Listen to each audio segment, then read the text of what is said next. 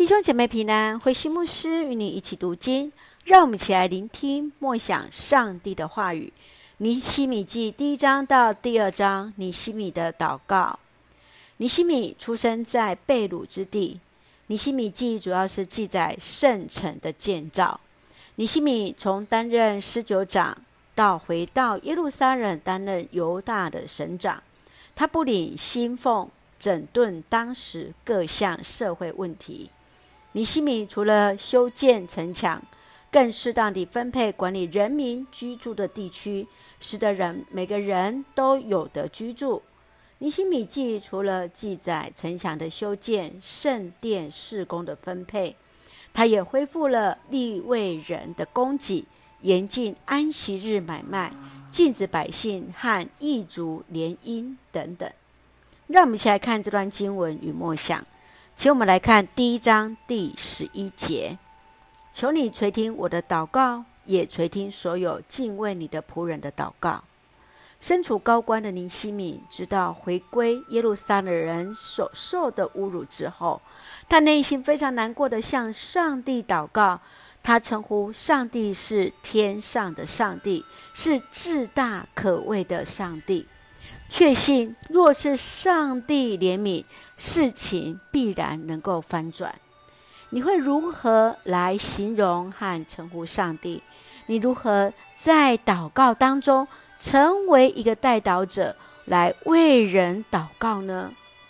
继续，让我们来看第二章第十七节：我们来重建城墙吧，免得我们再受凌辱。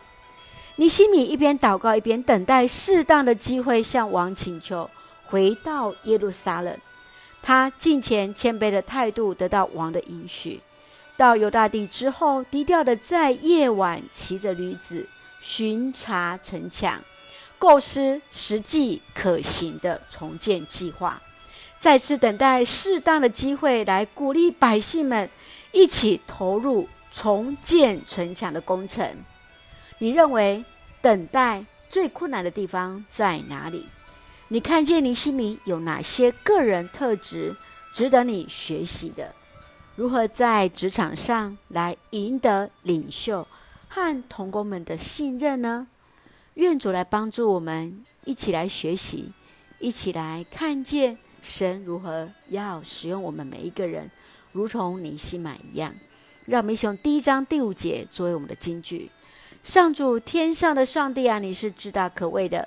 你向爱你并且遵守你诫命的人信守你的约。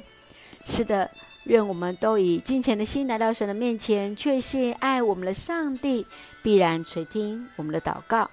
一起用这段经文作为我们的祷告。亲爱的天父上帝，感谢上帝恩待赐福我们丰盛的恩典。恳求主赦免我们的过犯，垂听敬畏你的人的祷祈，帮助我们行事为人合乎你的心意，活出真实基督徒的样式，荣耀主名。赐福主所爱的教会与弟兄姐妹，身心灵都健壮。保守我们的国家台湾有主的同在，执政掌权者满有上帝所赐的智慧，使用我们每一个人做上帝合用的器皿。感谢祷告是奉靠主耶稣的圣名求，阿门。